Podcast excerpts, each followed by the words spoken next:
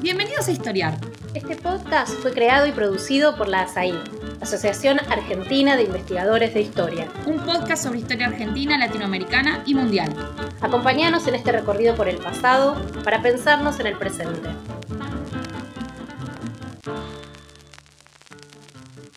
Bienvenidos a un nuevo episodio de Historiar. Soy Lila Caimari, historiadora, hoy voy a ser anfitriona en una conversación sobre un personaje muy potente de la cultura argentina del siglo XX. Vamos a hablar de Hugo del Carril, del personaje y del mundo cultural y político en el que transcurrió su trayectoria de artista. Tomaremos como punto de partida la publicación de un interesantísimo libro colectivo sobre esta figura. El libro se llama Más allá de la estrella, Nuevas miradas sobre Hugo del Carril y está coeditado por Florencia Calzón Flores y Daniela Cossack y publicado por Editorial Autoría. En el libro participan Juan Manuel Romero, Fernando Martín Peña, Alejandro Kelly Opfenplatt, Emeterio Diez Puertas y Julia Kratge. Entonces, para hablar de Hugo del Carril y del mundo del cine y la política de las décadas centrales del siglo XX, Estamos acá reunidos con las editoras del libro, Florencia Calzón Flores y Daniela Cossack, y con Juan Manuel Romero, que es autor de uno de los capítulos. Así que empiezo saludándolos a los tres y agradeciéndoles mucho haberse prestado este intercambio. Buenas, gracias por la invitación. Hola, ¿qué tal? Muchas gracias por invitarnos. Hola Lila, gracias por la invitación y gracias también a, a las compiladoras por la invitación. Bueno, buenísimo que están acá. Aprovecho entonces para presentarlos. Florencia Calzón Flores es historiadora, es magíster y doctora en historia, autora de dos tesis importantes sobre la historia de las estrellas de cine argentino de la era clásica. Ha trabajado sobre Nini Marshall, sobre Libertad Lamarque, Zuli Moreno, Luis Sandrini, entre otros. En una línea de trabajo que está en plena expansión, como veremos. Y Florencia es además eh, profesora en la Universidad Nacional Arturo Jaureche y en la UNSAM. Daniela Cossack, coeditora del libro, es periodista, investigadora especializada en cine, autora de varios libros sobre cine argentino y de numerosas notas en revistas culturales sobre historia del cine, además de haber colaborado en Canal Encuentro y como programadora invitada en el Malva. Y por último, Juan Manuel Romero es historiador, autor de importantes trabajos de historia de la historiografía y de historia intelectual y cultural latinoamericana del temprano siglo XX, eh, uno en particular sobre las representaciones de Estados Unidos en la cultura argentina. Juan Manuel es además director actualmente del proyecto de investigación Liberalismo, Nacionalismo y Populismo en la Argentina. Entonces, como vemos, son tres perfiles diferentes. Eh, los tres han participado en este proyecto coral sobre la figura de Del Carril. Entonces, me gustaría empezar colocando esta iniciativa en un contexto historiográfico, ¿no? porque mi impresión es que el libro se inscribe en una nueva manifestación eh, de la historia del cine argentino y de sus estrellas en particular, que sigue el impulso, me parece, de una nueva generación de investigadores e investigadoras que están produciendo a partir de una, de una intersección de tendencias que me parece muy productiva. Diría, por un lado, eh, está el lugar que ha ido ganando el cine como insumo de la historia primero, ¿no? Es decir, como fuente de los historiadores, esta es una tendencia que lleva ya mucho tiempo, ¿no? Es decir, la de los historiadores sociales, culturales, políticos también, de acudir a los archivos fílmicos como fuente del pasado, esto es algo que venimos haciendo desde hace ya años, y junto a esto, y en parte como consecuencia de esto, ¿no? Está la emergencia del cine como tema eh, de, la historia. Entonces, lo que, lo que vemos es, estamos, yo creo, asistimos a una ampliación de la historia cultural por fuera de las fronteras de la cultura letrada, que ha activado el interés de historiadores e historiadoras en consumos culturales masivos y populares, ¿no? consumos de las grandes mayorías, el interés en los productos de las industrias culturales, el cine, pero también la radio, está escribiendo mucho sobre la radio, y que ha abierto un campo de historia de la cultura masiva y más imbricado con los contextos sociales y políticos y que hoy está en pleno desarrollo. Uno, diría, uno diría, por supuesto, ha habido historia del cine por décadas, hay toda una tradición muy rica de historia del cine, que es previa.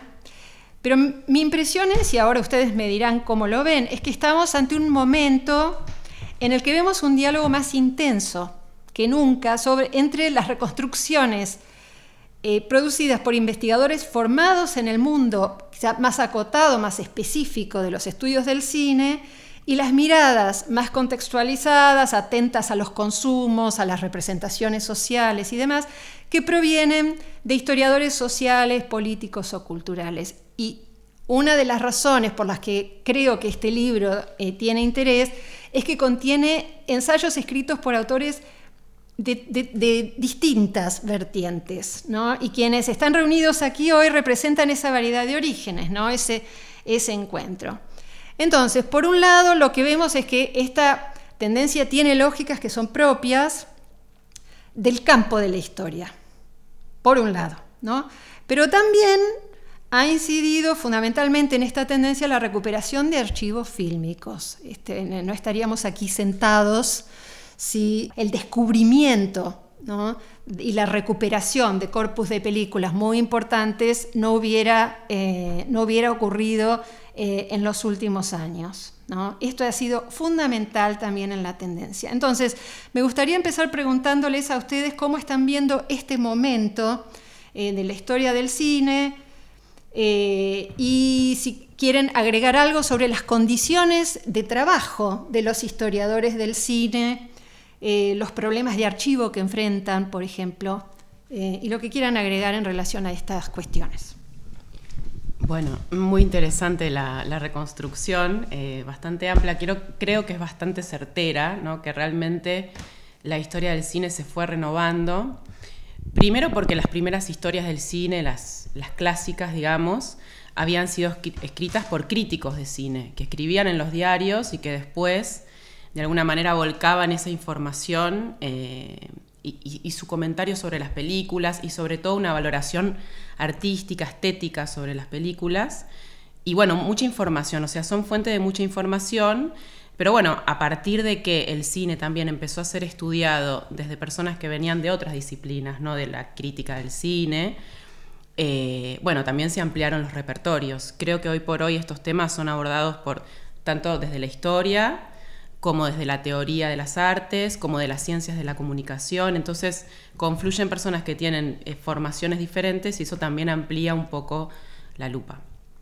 Eh, en relación, por ejemplo, eh, actualmente, antes se miraba mucho la película en sí, ¿no? Entonces es como que se hablaba mucho de qué había adentro de la película, se hacía mucho análisis fílmico y hoy por hoy se están ampliando las dimensiones eh, a, distintos ángulos, digamos. Por un lado está el tema de las audiencias, ¿no? que es un tema que es más nuevo acá que en, otros, que en otras historiografías y que incluye no solamente la historia de los públicos o del cine como consumo cultural o como práctica cultural, sino también el tema del negocio cinematográfico, las condiciones de producción de la película, la relación entre los productores, los exhibidores, la distribución, o sea, toda una serie de temas que están alrededor de la película pero que no eh, convergen, digamos, a la, película en sí. Eh, entonces, bueno, eso es una parte, digamos, de, eh, que creo que es novedosa. Y después, bueno, un poco como mencionabas vos, también hay una articulación entre el cine y el resto de las industrias culturales. No pensado solamente el cine en sí, sino cómo, cómo, las industrias culturales, la publicidad, la radio, las revistas, el cine, construyen algunas significaciones sociales sobre temas de la cultura masiva, o sea, pensado más ampliamente y no solamente pensando en la película. Entonces, en el caso de las estrellas, por ejemplo, esto eh, se nota que es un poco así, ¿no? Como que, bueno... Florencia, aclaro, Florencia, que es quien está eh, presentándonos esta, esta introducción, es, se ha especializado mucho en la historia de las estrellas de cine, del cine clásico, ¿verdad? Exactamente. Eh, bueno, de hecho mi tesis de maestría la hice con vos, así que es una historia que hicimos un poco juntas, ¿no? Y, esta idea de, bueno, eh, que, que, empezó por una cuestión sobre el tiempo libre, sobre los consumos, terminó en el cine y derivó, digamos, en, en estas figuras. Eh, pero bueno, creo que ahí también hay una construcción de algunos temas que, tienen que ver con, las nociones de género, con los modelos de feminidad, masculinidad, con, temas de la cultura masiva, el origen social, el ascenso social y la política, eh, que de alguna manera son abordadas a través del cine y a través de otros dispositivos de la industria cultural. Y, bueno, en el tema, por ejemplo, de la política, también hay toda una nueva agenda, digamos, que cruza dos historiografías que estuvieron un poquito separadas, que es el tema de la historia política en sí y la historia de la cultura masiva, del, cine. O sea, en general no se cruzaron mucho esos mundos. O sea, sí por ahí para pensar políticas específicas de la cuestión cinematográfica, pero no para pensar temas más amplios de la política. Entonces, quizás a la historia política le puede dar unas nuevas fuentes eh, y una nueva una renovación en, la forma de pensar, digamos, no tanto desde, no solo desde discursos, sino otros soportes como el teatro, las revistas ilustradas, etcétera, para pensar la política. Y a su vez a la historia cultural, eh, bueno, vincular esos dos mundos, no dispolitizar, digamos, ese, eh, ese, ese campo. Y por último, no, no quiero entenderme mucho, pero también está el tema de lo transnacional que se ve en el libro y que, bueno, que es otra otra tendencia y que tiene que ver justamente con que muchas veces hicieron historias nacionales, historias del cine estuvieron muy vinculadas a las historias nacionales, la historia del cine argentino, la historia del cine mexicano, la historia del cine español. Y, en realidad, sobre todo en la época del cine clásico, hubo proyectos para vincular esas tres cinematografías. ¿Por qué? Porque eran las cinematografías más importantes de habla hispana y porque algunos productores, algunos empresarios, digamos, que producían películas, también pensaban que era la manera de hacer sobrevivir, digamos, y, de hacer rentables sus películas para tener un mercado más amplio. A veces los mercados no alcanzaban solamente con que lo vea la audiencia de nuestro país. Sumado además a que muchas veces los espectadores argentinos preferían las películas norteamericanas, entonces el mercado era todavía más reducido.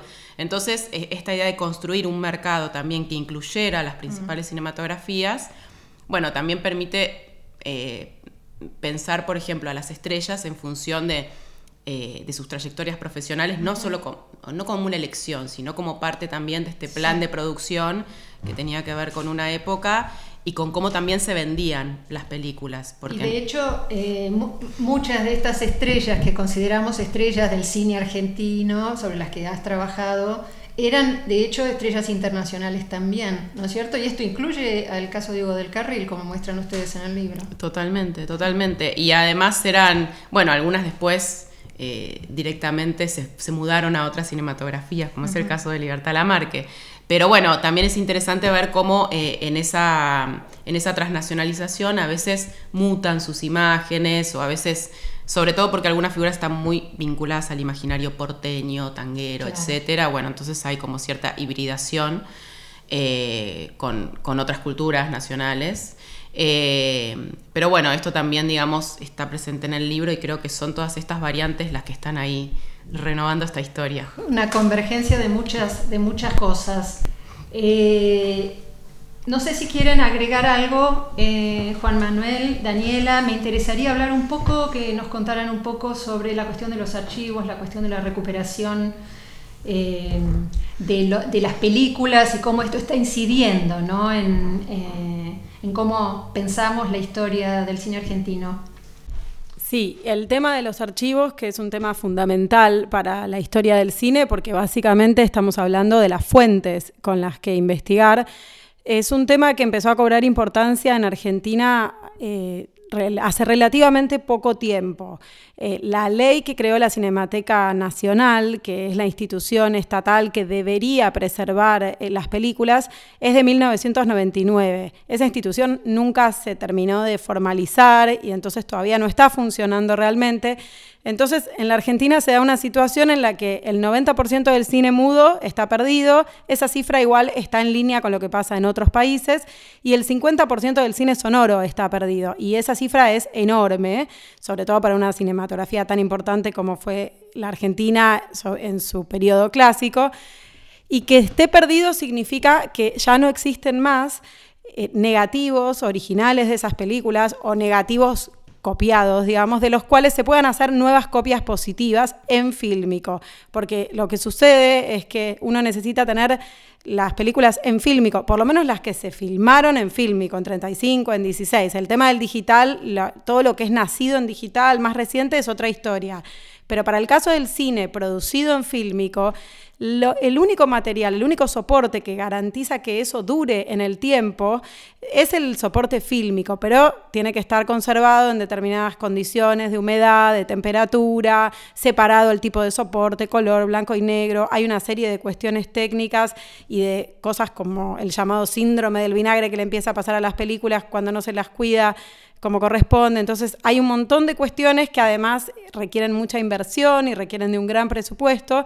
Y en la Argentina no existe una institución así. Es paradójico porque Argentina ha aportado a la producción de cine nacional desde los años del primer gobierno peronista y nunca se planteó seriamente la cuestión de preservar ese cine que el Estado ayuda a producir. En el 99 se aprobó esta ley, esa institución nunca se terminó de crear, se reglamentó 11 años después y todavía hoy no está funcionando en los términos que corresponde, con un presupuesto, con cumplir realmente la misión de preservar las películas como misión principal. Sería como el Archivo General de la Nación o como el Museo de Bellas Artes para eh, otros campos, el cine no lo tiene. Entonces lo que sucede es que las películas quedan un poco a la deriva. Si, por ejemplo, el estudio que las produjo logró conservar un archivo en buenas condiciones, bueno, esas películas están. Si pasó a manos de un coleccionista y ese coleccionista las pudo preservar bien, están. Pero en muchos casos eh, eso no sucedió, hubo empresas productoras que quebraron, hubo laboratorios, como el caso del laboratorio Salex, que era el laboratorio más importante en procesar el cine clásico argentino, que sufrió, por un lado, un incendio en 1969, porque además de todo esto, el fílmico es un material inestable. Principalmente el nitrato, el de los primeros años y hasta los años 50, eh, tienen distintos problemas según el soporte. Lo que es después del 50 se degrada, lo que es previo al 50 es autocombustible, así que es más peligroso. Entonces, según quién hubiera producido esa película, ese soporte fue quedando en manos de uno o de otro, pero muchos cineastas tenían las películas en sus placares, en sus casas.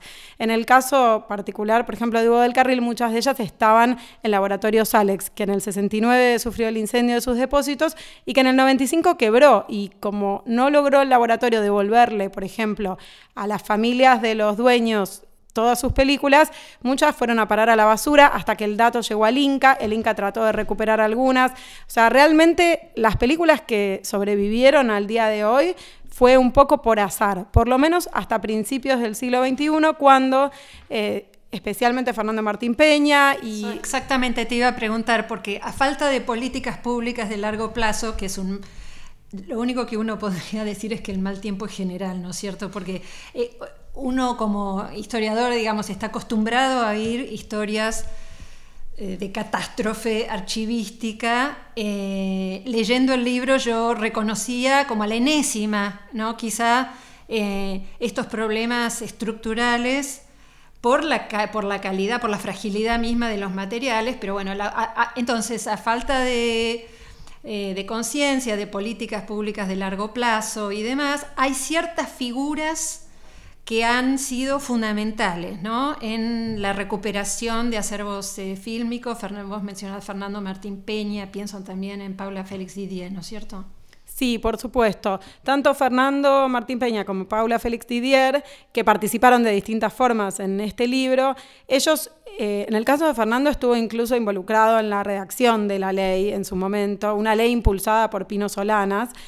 Eh, y Fernando, además, junto con Paula y con otros investigadores, a partir del año 2000 o 2001, cuando se dan cuenta que la, institución no se está creando, forman a Procinain, que es una asociación en pos de la creación de la CINAIN, Cinemateca y Archivo de la Imagen Nacional, y como la Cinemateca no está funcionando realmente, ellos empiezan a rescatar películas y empiezan a buscar apoyos de distintas instituciones, del propio Inca, pero también, por ejemplo, del Laboratorio Cinecolor, que hasta 2016 procesaba fílmico, ahora ya no, solo digital.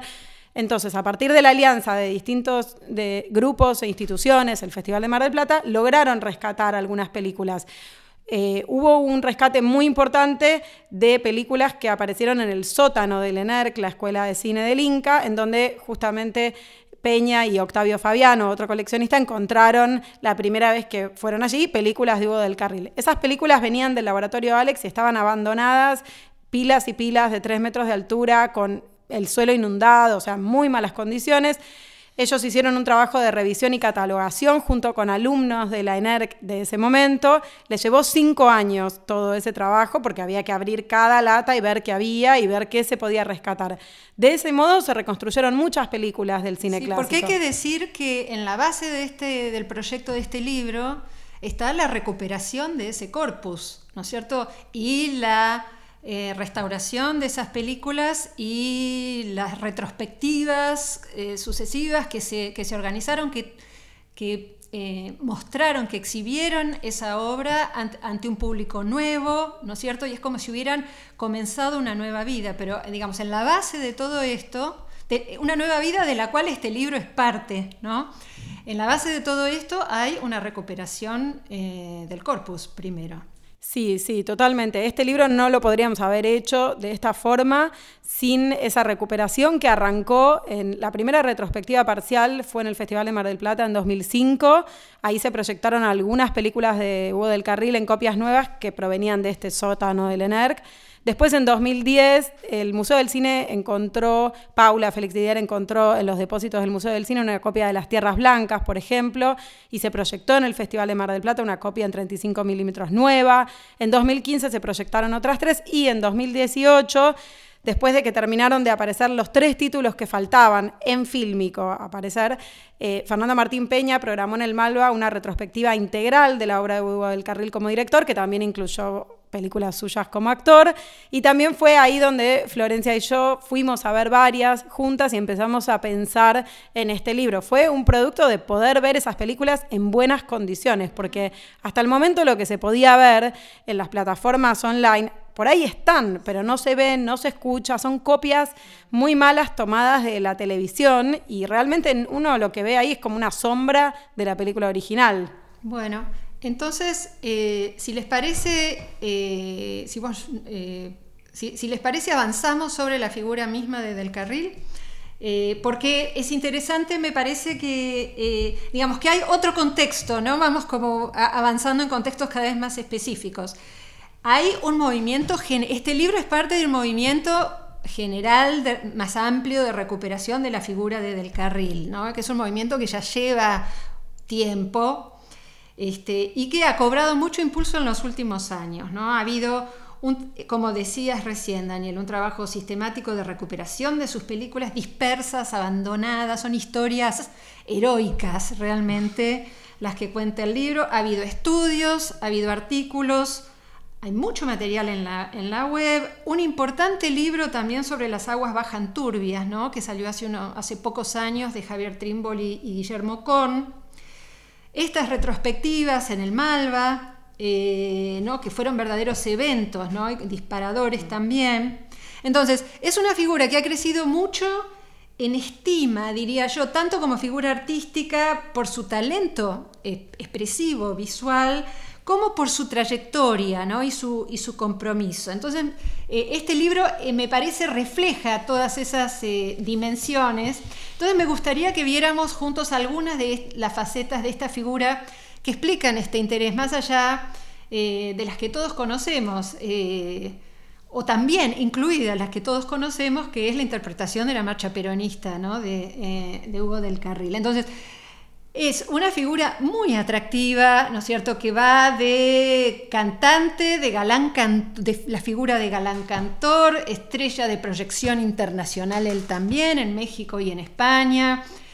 Una trayectoria muy importante de director de películas que lo revelan como un gran cronista social, además muy eh, bastante solitario, parecería como en, en ese plano productor independiente y además sobre todo esto, digamos, su asociación con el peronismo y los vaivenes que esto va produciendo, ¿no? Los bandazos más bien. Así que me gustaría ver un poco estas dimensiones, eh, estas dimensiones del personaje. Eh, no sé por dónde quieren empezar, por el galán cantor, si les parece, y después pasamos al... Eh, al vínculo de Del Carril con la política, que es otra Vale. dimensión muy importante también, además que creo nos abre a, la, a, a, una dimensión importante de esta nueva historia del cine. ¿no? Entonces, Del Carril irrumpe por una puerta que uno podría decir es una puerta relativamente convencional en los años 30. ¿no?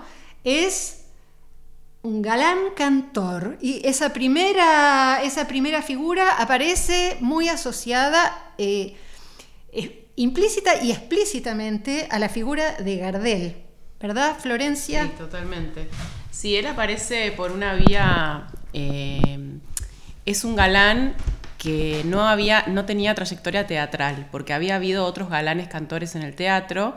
En el caso de, Del Carril, como él hace su, ascenso, digamos, en los años 30, él parte de la radio, primero como speaker, o sea, como locutor, y después cantando tangos. Eh, y a partir de ahí, en ese mismo rol, digamos, de cantor, es que de cierta manera pasa al cine. Porque sobre todo él pasa al cine en un momento en donde el tango y el cine, bueno, estaban eh, asociados, ¿no? En esas primeras películas que para muchos espectadores tenían el atractivo de poder escuchar a, los cantantes y a las cantantes de tango. De hecho, él no es el único que tiene esta trayectoria y muchas de las figuras populares de esa época venían también de la, de la canción popular. Eh, entonces, en el caso del carril, lo que es interesante, creo, es, eh, bueno, que en sus figuras justamente se concentran o, se pliegan algunas cuestiones que tienen que ver con el héroe tanguero y por el otro lado el galán de cine. Es como que de alguna manera esta figura del galán cantor em, recrea elementos de esos dos universos, ¿no? Porque por un lado como galán de cine él tenía todas estas características que tienen que ver con su apariencia física, con su masculinidad, con su aspecto varonil, elegante, etcétera eh, y por el otro lado también, como, como héroe romántico, digamos, de los tangos que él cantaba, también siempre era el hombre que sufría por amor, que estaba siempre enamorado eh, de una mujer, ¿no? que en general tenía que ver con la infancia, con el barrio. Eh, bueno, entonces en ese sentido es como que en cierta manera recrea estos aspectos de esos dos universos. Y, bueno, por el otro lado también él se construye, digamos, como figura como el sucesor de Gardel, porque en el 35 muere Gardel, como lo analiza Sandra Gayol, en realidad su muerte acrecienta su fama, obviamente. y, bueno, y a partir de ahí Gardel muy pronto es un mito, digamos, de, para la cultura argentina. Muy, y, y bueno, y es como que de alguna manera del carril se postula o se va construyendo como su sucesor. Y eso no solamente por su forma de cantar, sino también por una construcción en la que participa el cine, por ejemplo, cuando él hace esta película La vida de Carlos Gardel. Eh, bueno, se asocian esos dos nombres. Es una película para asociar el nombre del carril al nombre de Gardel. Y no tiene nada que ver con la vida de Carlos Gardel, en realidad la película, y todos dicen lo mismo, pero bueno, sirvió, digamos, para construir ese, ese paralelismo, que también lo construye la publicidad, que también lo construyen las revistas, todo el tiempo están jugando un poco con estas dos imágenes, y eso le ayudó a Del Carril en su ascenso y en su consagración, porque es como que se puso como el heredero de esa figura que era que distribuía prestigios, digamos, en el campo cultural. Entonces, eh, bueno, a partir de ahí él tuvo mucha legitimidad. Y bueno, eh, hay, un dato, ¿no? Que en el 48 era con Sandrini el actor mejor pago, o sea que era una figura que tenía muchísima... Una gran estrella. Una gran estrella. Y, da la sensación, por lo que cuentan, de que es con ese estatus que él irradia eh, internacionalmente, ¿no es cierto? Llega a México como una gran estrella, cantor también de cine, ¿verdad? Ese es eso es lo que lo, es el primer impulso, claramente, que lo catapulta, digamos, a la, a la fama. Es el primer impulso y también eh, en cine, de hecho, en, México, de hecho, él eh, va por, eh, digamos, canta en muchísimos lugares, presenciales, salones, etcétera. incluso porque, claro, el cine tiene en su etapa industrial una serie de, mucha producción y después merma ¿no? en la cantidad de películas que se hacen. Y del carril, en realidad, en parte su vigencia y, y de dónde sigue viviendo, el de dónde sigue ganando, digamos, eh, plata tiene que ver con seguir cantando tangos y seguir haciendo presentaciones, porque había otros actores que por ahí no tenían esta, esta otra vía, que bueno, e, encuentran otras maneras o pierden vigencia. Pero en realidad el carril, esta faceta, digamos, de cantor, es una faceta que atraviesa toda su vida y con la que incluso financia alguna de sus películas. Es un recurso del que él puede echar mano en los distintos, a lo largo del camino, ¿no? En los distintos Exactamente. momentos. Eh, en los distintos momentos. Ahora, eh, viendo esto, uno pensaría que era eh, difícil imaginar en, los años iniciales de su carrera cuál iba a ser la trayectoria posterior del carril, ¿no es cierto? En qué clase de figura se iba a ir transformando él. Entonces, eh, y, qué es lo que lo transforma en realmente en una figura tan interesante, tan potente, ¿no? Y ahí está, por un lado, sus dotes, eh, es decir, su aprendizaje, uno diría muy rápido, de, la de, de las destrezas ¿no? de la dirección, y por otro lado eh, sus convicciones políticas que van ocupando un lugar también muy importante en las decisiones artísticas que él va tomando.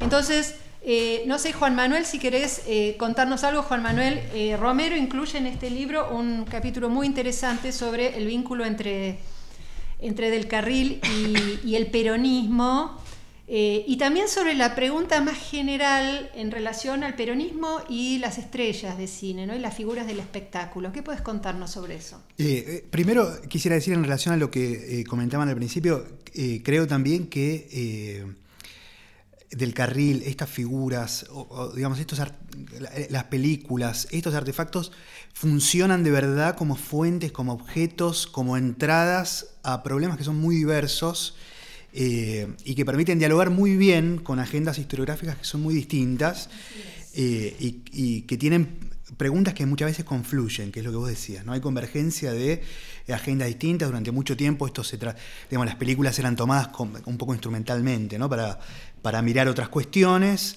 Eh, paralelamente se trabajaba en una historia del cine más eh, internalista, digámoslo así brutalmente, digamos, que, eh, comentaba las películas. Me parece que estamos en un, en un momento, como decían ustedes y como demuestran también los trabajos de Daniela y de Florencia, en el que bueno, digamos, se va, se va, trabajando en una historia cultural que es más sofisticada y, que lo que pone de relieve es la eh, complejidad ¿no? que tienen estos, estos fenómenos y que reenvían a, temas que eh, habían sido un poco soslayados quizás por la historia social eh, en, la dirección argentina por lo menos, y que tienen una relevancia, digamos, muy, importante. Eran fenómenos que involucraban a una cantidad de gente fenomenal y que tenían articulaciones con la política, con el mundo eh, eran industrias de, envergadura, este, con relevancia política y que atraían eh,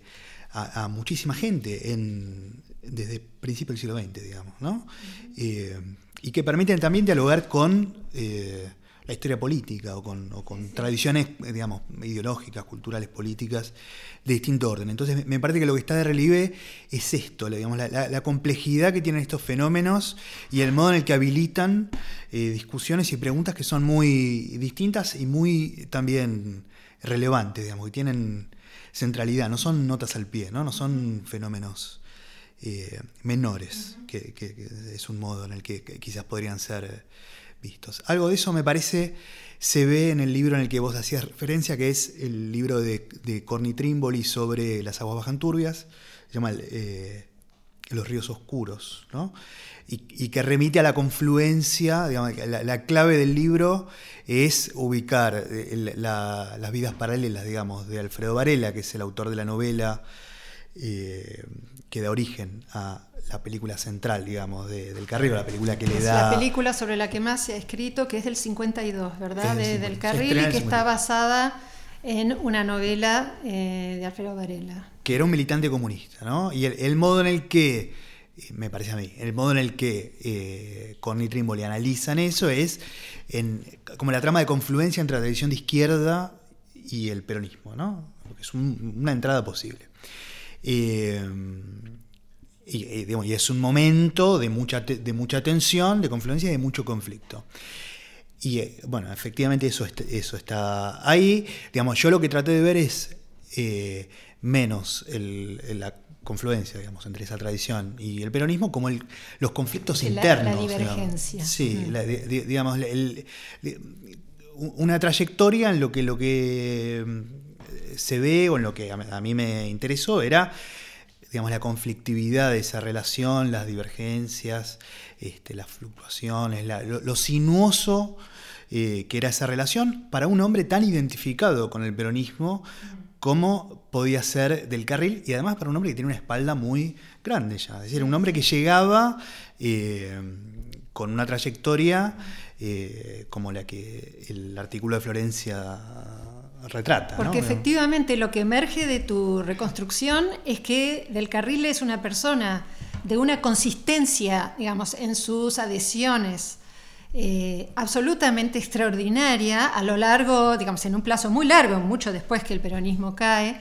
Este, y sin embargo, con una persona que tenía, digamos, un capital ¿no? propio también eh, muy considerable ya en los años 40 cuando llega el peronismo y sin embargo con una relación dificilísima eh, con, con, ciertas autoridades, digamos, ¿no? con ciertas figuras del peronismo. ¿De dónde vienen esos conflictos? Eh, no sé de dónde vienen. Ah, no, pero hay algunos que son... Sí, a ver, yo te diría, digamos, yo, lo pienso en esa clave. Vos, decías recién el, modo en el que Del Carril diseña su trayectoria artística, digamos, cuando pensaba por qué su adhesión al, peronismo, qué tipo de decisión es esa, digamos, por qué los artistas se podían acercar. Eh, el caso del carril, digamos, lo llamativo era esto, el capital previo que tenía del carril y cómo lo pone en juego en su adhesión al peronismo, y es una apuesta que visto en perspectiva, le sale más o menos. Digamos. Su, adhesión es muy consistente, como vos decías, y él paga un precio muy caro después por esa adhesión al peronismo. Digamos, a partir del golpe del 55 le va muy mal económicamente, eh, le resulta muy difícil seguir adelante con su, con su carrera, pero también durante el peronismo le resulta muy difícil y paga un precio por su digamos, búsqueda de independencia artística o por o por vínculos que eran difíciles, que, era lo que vos me preguntabas, con figuras como la de Apple, que es una figura central que me parece está poco estudiada, digamos, todavía. Hay un, libro de una periodista, Silvia Mercado, que es una biografía de la figura. Recordemos quién era Apple. Apple fue el secretario de Información y Prensa del peronismo, un hombre que venía del mundo periodístico y del mundo del negocio cinematográfico.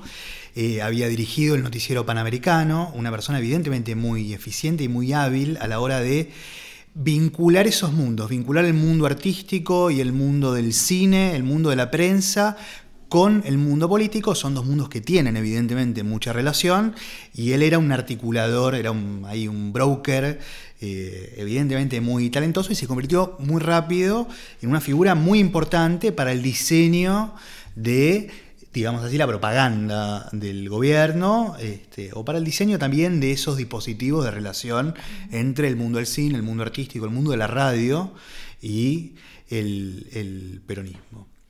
Eh, y, su choque, entonces sus, conflictos con Del Carril provienen de la resistencia de Del Carril a alinearse por completo con estas políticas, la independencia de Del Carril, la relación de Del Carril con figuras de la izquierda. Me, da la impresión de que hay una especie de increscendo, ¿no? Digamos, que, debía ser una, relación difícil en, general y una relación importante a la hora de financiar las películas, conseguir los permisos. Eh, digamos, algo de eso es eh, evidente. Eh, efectivamente, a, digamos, Del Carril lo llaman en el 49 para grabar la marcha peronista. Ese es el momento, digamos, de la entrada plena del carril al universo de las figuras eh, peronistas. Apple era una, digamos, eh, tenía eh, una estrategia para acercar estrellas, para acercar figuras al gobierno en un contexto conflictivo para el gobierno, como es el del año 49 o el del siglo que comienza con el año 49. Y la relación empieza a complicarse más evidentemente a partir de los vínculos de, del Carril con Alfredo Varela, el autor de la novela, que era, un militante comunista eh, y que había escrito la novela como producto, que, esto es lo que trabajan muy bien Corny y Trémole, como producto de una serie de eh, entregas, digamos, de periodismo de investigación sobre la situación en los yerbatales eh, misioneros. Y ese vínculo del carril con un comunista en un contexto en el que las relaciones del gobierno con la oposición estaban volviéndose más ríspidas y más difíciles, tiñe de sospecha, digamos, esta figura del carril, su adhesión política.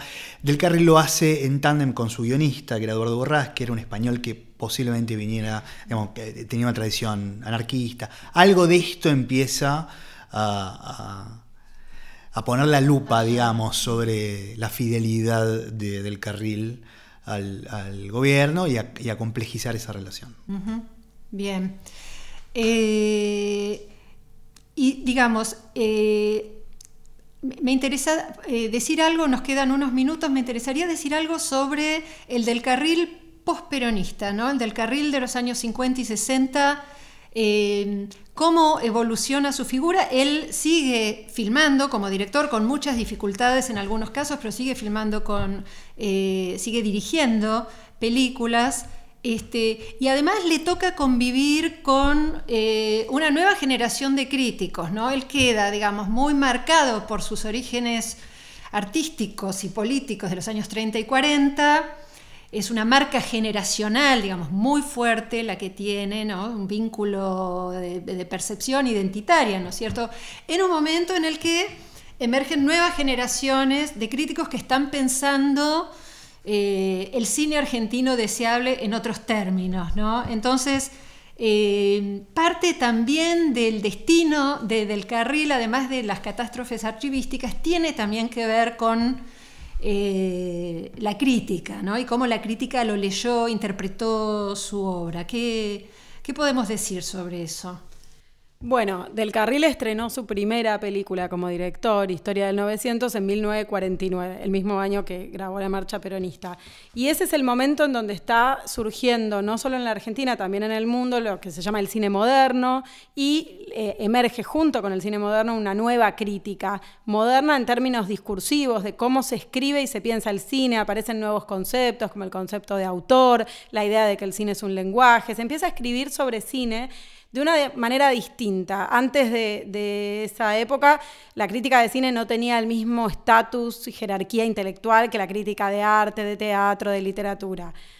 Esta nueva generación de críticos que en los años 50 estaban nucleados en los cineclubes, en las revistas, el cineclub más importante era Gente de Cine, que publicaba en los 50 una revista del mismo nombre, esta nueva generación estaba muy interesada en renovar el cine argentino. Es una renovación que se va a dar después en los 60, pero cuando ellos empiezan a impulsarlo y a escribir en los 50, todavía no habían aparecido muchos cineastas que respondieran a este anhelo. Entonces, cuando se estrena Las aguas bajan turbias en 1952, los críticos de gente de cine ven ahí como el tipo de cine que ellos querían, un cine social, que mostrara la explotación, la injusticia, que mostrara la realidad ellos tenían como referencia al neorealismo italiano, todo el cine que había surgido en la posguerra, que era un cine hecho por fuera de los estudios, con actores no profesionales, con presupuestos bajos, con una mirada personal además por parte de los directores. Ellos se encuentran en Las aguas bajan turbias eso, lo ven también en Prisioneras de la Tierra de Mario Sofici, que como una continuidad, pero había sido algo más bien excepcional y de repente Hugo del Carril se convierte para ellos en la gran esperanza para el cine argentino, junto con, por ejemplo, Leopoldo Torre Nilsson, que luego está considerado como el padre de la generación del 60. Era una figura que los inspiraba. Entonces, esta crítica, eh, muy interesada en este cine que para ellos mostrara la realidad, pone la mirada en Hugo del Carril y lo que sucede es que después del Carril estrena La Quintrala en el 55, estrena Más allá del olvido en el 56, que son dos películas con fuertes rasgos melodramáticos. Entonces ahí hay como una gran decepción por parte de los críticos, incluso en algunas revistas especializadas ellos hablan de retroceso, de paréntesis, porque tenían esta idea de que el cine argentino tenía que evolucionar hacia un cine realista, social y auténtico. Se hablaba todo el tiempo de autenticidad en la crítica de cine. Entonces ahí empieza el gran desencuentro. Divorcio, claro. Vos mostrás, Daniela, en tu, en tu, aporte ¿no? al libro, que hay una especie de como de, de fase, uno podría decir, entre eh, la sensibilidad cinematográfica de, del carril y la de estos nuevos críticos que son un poco los que están marcando eh, y seleccionando, ¿no? Porque entre otras, seleccionando qué es lo que vale la pena comentar y qué no, porque otra cosa que mostrás también es que en realidad eh, eh, hay muchas películas que son directamente ignoradas, ¿no? ¿no? No solo criticadas, sino también ignoradas, ¿verdad? Sí, en Gente de Cine, de hecho, Hugo del Carril aparece por primera vez con Las Aguas Bajan que es su cuarta película, aparece como director. Y después, en Tiempo de Cine, que es la revista que editaba el Cineclub Núcleo y que fue la revista más importante de la década del 60, hay una crítica de culpable en el primer número del 60, pero después las películas de Hugo del Carril ni siquiera están comentadas en la sección de crítica, que era una sección muy importante de la revista. Siempre tienen un lugar marginal al final, en el fichero de estrenos, tres renglones y con comentarios bastante despectivos incluso se podría decir, porque acá confluyen varias cosas. Por un lado, esta cuestión de que Hugo del Carril no había continuado por esta senda de autenticidad que ellos esperaban. Por otro lado, estaba la cuestión del peronismo. Todo este sector de críticos intelectuales que buscaban modernizar la crítica de cine eran en su mayoría antiperonistas. Entonces, si bien le reconocen a Hugo del Carril cierto talento, creen un intuitivo, que sabía filmar, narrar con la cámara, y le reconocen un montón de cosas, porque eso se puede leer en los textos, a la vez siempre está presente esta este rechazo a, Del Carril como ícono cultural del peronismo. Incluso hablan de insuficiente formación cultural, como que no se pueden desprender de ese rol que había tenido Hugo del Carril, porque para ellos, en gente de cine es muy notorio, el golpe del 55 es como una gran oportunidad que se abre para el nuevo cine argentino. Entonces, Hugo del Carril estaba asociado... No entraba, no entraba en ese proyecto, claramente. No entraba y además lo asociaban a la industria, porque aparte del peronismo, la cuestión era que el nuevo cine tenía que ser un cine independiente, hecho al margen de la industria, en contra de la industria. La industria era el establishment cinematográfico y para ellos Hugo del Carril era una figura de industrial clave. Además estaba la asociación entre cine y tango, que había sido tan productiva en las primeras décadas, y también el tango era algo viejo en ese momento. Son los 60, el momento de las nuevas generaciones, nuevos consumos, nuevos hábitos, para ellos lo dicen explícitamente, Hugo del Carril es una figura de la vieja generación. Entonces, bueno, se fueron combinando estas cuestiones para que esta crítica no estuviera muy interesada en él como director y fueron instalando cierto sentido común porque a la vez estos críticos fueron muy importantes en la historia de la crítica de cine en Argentina. Entonces, bueno, quedó en un lugar quizás relegado que recién a partir de los 70, con los textos de Abel Posadas, después en los 80 y sobre todo a partir de la muerte de Hugo del Carril, se lo empieza a recuperar como director. Claro, bueno. Bueno, es, es, eh, es, muy claro, ¿no? Hay todas las líneas distintas de convergencia que van, ¿no? Que van, que de, de corto y de largo y de largo plazo que van explicando, ¿no? Estas idas y vueltas eh, en la figura. ¿Hay algo más que quisieran mencionar en relación a la figura de Del Carril, a esta empresa? Tenemos que ir cerrando. No, quizás algo como, lo que vos decías, ¿no? que es una trayectoria muy larga y que entonces eh, en esa trayectoria larga eh, cuenta justamente con distintas etapas y eso fue algo también que nos interesaba con, con Daniela porque cuando fuimos a ese ciclo él ella lo conocía como director, yo lo conocía como, como estrella del tango y del, y del cine, entonces Em, esto creo que es una figura como que se reinventó y sobre todo que ese paso de ser galán y cantor a la dirección no es tan habitual. O sea, eh, entonces lo, convierte quizás en, ese sentido en, una figura particular. Bueno, eh, bueno, si no tienen eh, nada más que agregar, entonces les agradezco haber participado de esta empresa. El libro es interesantísimo. Repito, Más allá de la estrella, nuevas miradas sobre Hugo del Carril, está publicado por editorial Autoría. Se obtiene en la página del Museo del Cine, ¿verdad? Se puede obtener en la página web del Museo del Cine. Sí, el libro está por un lado en librerías para el que lo quiere leer en papel y además se puede descargar de manera gratuita en PDF y en EPUB en la página de la Asociación de Amigos del Museo del Cine. Bien. Este, bueno, y entonces lo que, nada, lo que nos trae el libro es una recuperación en varias eh, vertientes, una recuperación para la historia, para los archivos y, como decía Juan Manuel, eh, con estos materiales que son materiales polisémicos que nos pueden servir a los historiadores para hablar de muchas cosas y a la vez una recuperación estética, ¿no? y una, eh, porque hay también ¿no? una nueva valoración, una vuelta ¿no? en relación a los juicios críticos eh, de los años 60. Así que bueno, les agradecemos haber contribuido a este movimiento con el libro. Muchas gracias. gracias.